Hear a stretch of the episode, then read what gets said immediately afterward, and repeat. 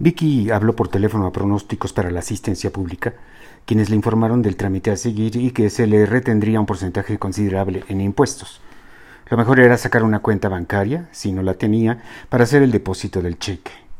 Tenía que asistir ella personalmente en Avenida Insurgentes Sur, 1397, Colonia Insurgentes Miscuac. Pecata minuta porque lo que quería Vicky antes que nada era ver casas. La prioridad era salir de la colonia Quinto Solo uno, alejarse para nunca volver de Ciudad Nezahualcóyotl y vivir en el sur de la ciudad donde el aire se respira mejor. Vicky se quedó pensando un momento. Recordó el piso de tierra de su casa de adobe y lámina en el estado de Hidalgo y se imaginó de inmediato una maravillosa casa de dos pisos con alfombra, acabados de lujo y muebles nuevos. Sí, compraría muebles nuevos y regalaría todas esas porquerías que, aunque le habían durado mucho, eran horribles. Su cabeza se empezó a llenar de información y el sistema empezó a saturarse. Si Vicky ya no iba a trabajar, entonces, ¿qué iba a hacer? Claro, ampliar su negocio de cremas, poner un local, un local, sucursales quizá. Eran las diez de la mañana y Vicky ya estaba agotada. Se sentó un rato en la sala y sonrió. Tendría sirvienta. Por primera vez en la vida no sería ella la gata, tendría una criada para ella sola. Eso le produjo a Vicky un regocijo que no sentía desde que llegó el circo a Ixmiquilpan y ella tenía ocho años. Vicky se reía sola como loca de atar cuando salió Kate de su cuarto sonriendo también a plenitud y diciéndole a su mamá que ella querría estudiar la prepa en una escuela privada. Vicky le dijo que sí, pero que tenía que terminar el año. Kate le dijo que no, que descansaría y empezaría de nuevo cuarto de prepa, pero ya en una escuela que no oliera ni nixtamal, a humo, sudor, humedad y mota, donde no te ofrecieran droga a la salida, donde hubiera niños blancos con carros rápidos que olieran a Calvin Klein o a Cartier. Ya estaba hasta la madre de los nopales, de la raza, de la raspa, de los porros y de las cosas que le decían al caminar por las calles de Nesa, en su uniforme verde con falda a cuadros. Kate dijo que tiraría, no, que quemaría ese maldito uniforme en la chimenea de su nueva casa. Vicky estaba demasiado extasiada con la idea de tener una sirvienta como para darse cuenta de la vertiginosa metamorfosis de su hija. Sí, si sin dinero había tenido problemas con Kate, que eh, con una vez que le habían crecido los senos se había dado cuenta de su poder de atracción, ahora si se convertía en una niña bien, el resultado sería algo monstruoso. Lindsay Lohan y Britney Spears fusionadas exponencialmente con un injerto de Mariah Carey. Vicky no coligió en esos momentos, todavía letargada por lo que había sucedido tan rápidamente, que Kate se podía convertir en una golfita, nueva, rica e insufrible. Ninguna de las dos podía pensar que también en el colegio americano, en el Miraflores, en el irlandés, en el Edron, Edron o en el alemán había drogas, depravación, deterioro, alcohol y violencia. La diferencia solo era la ropita el color de la piel, los autos nuevos, los olores y los sabores, la ortodoncia, las rinoplastías de las niñas, las mamás con choferes y guaruras, las casas en Vista Hermosa, Bosques de las Lomas o Lomas Country Club. Eran solo diferencias de forma. En el fondo, todos los adolescentes buscaban desesperadamente consolidar su yo, afianzar su ser, conocerse, identificarse y pertenecer.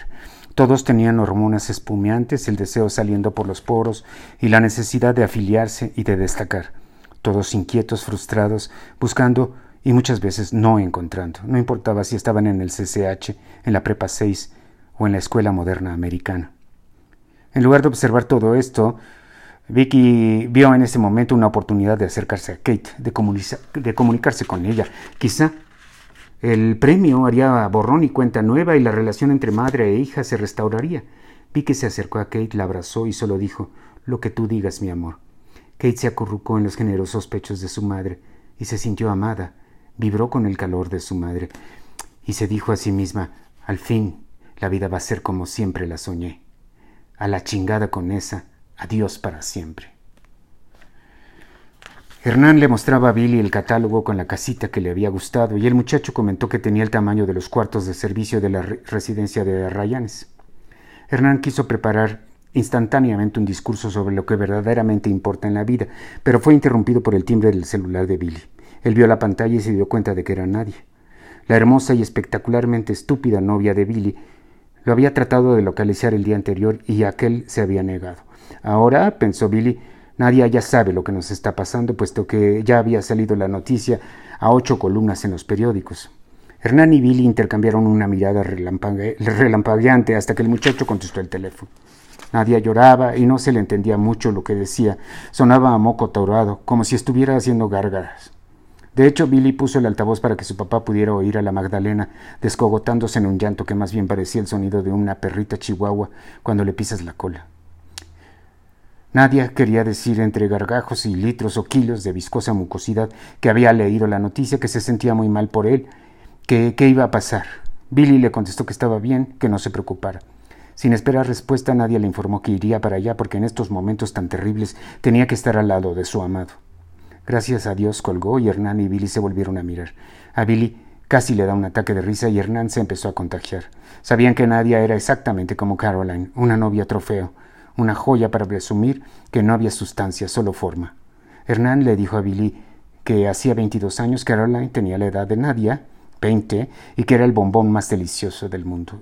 Él tenía que conquistarla. Caroline tenía que ser suya, suya, suya, de su propiedad. Así que la adquirió como quien va a la agencia a comprar un Ferrari. Claro, la diferencia entre Nadia y Caroline es que la primera sí provenía de buena familia, la segunda no. Los orígenes de Caroline eran harto inciertos, pero Billy no lo sabía. Billy se sorprendió mucho. Accidentalmente, Hernán había revelado una información que el chavo desconocía. Billy creía que sus abuelos maternos habían muerto y que su madre provenía de una familia acomodada de Guadalajara, los Galicia. Hernán sonrió. Supuso que ya no tenía mucho caso ocultar la verdadera verdura. Y la verdad es que los orígenes de tu mamá son por lo menos dudosos, aclaró Hernán en un tono como de comedia musical. ¿Cómo que dudosos? Algún día me interesó averiguar de dónde venía tu mamá, de qué familia, pero desistí, hijo. Hernán estaba mintiendo, sí sabía la verdad. Digo, ¿a poco importa? Además, ahorita es lo de menos. Al contrario, necesitamos a tu mamá. Ella tiene el poder sobre el único dinero del que podemos disponer. ¿No es verdad entonces que es hija de un industrial de Guadalajara que... Puros cuentos, hijo, interrumpió Hernán. Pero te digo, ¿qué importa eso ahora?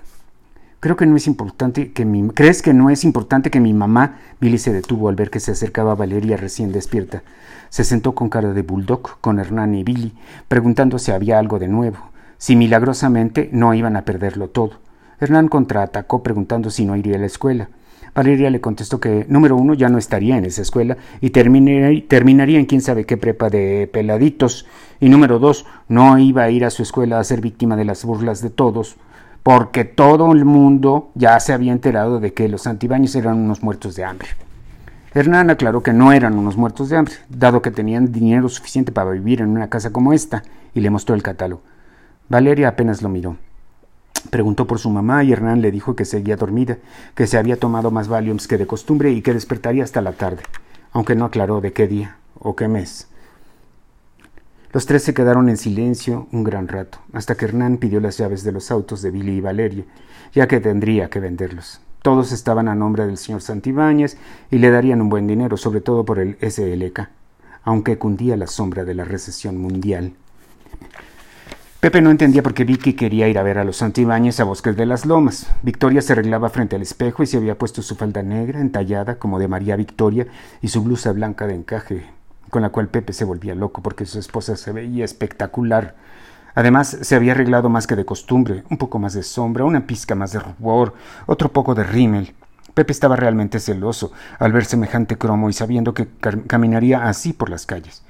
Vicky, sonriendo, le dijo que esta vez no caminaría, sino que iría en taxi. Pero en realidad lo que a Pepe le producía cólicos era el hecho de que su mujer fuera a ver al estiradito de Hernán Santibáñez. Pinche Catrín de mierda, decía para sí mismo, sin hablar. Vicky recordó lo que había pasado la última noche. Rebotaron en su cráneo con eco y reverberación las palabras de don Hernán. En la sala de juntas, viendo cómo desaparecía mi empresa, estaba pensando en usted, Victoria. Pepe, como buen macho hombre masculino, no se daba cuenta de las sutilezas, así que no percibió el ligero cambio en el semblante de su Sofía Loren de Nessa. Vicky dijo que Pepe no tenía nada de qué preocuparse, aunque en el fondo pensaba, ¿o sí?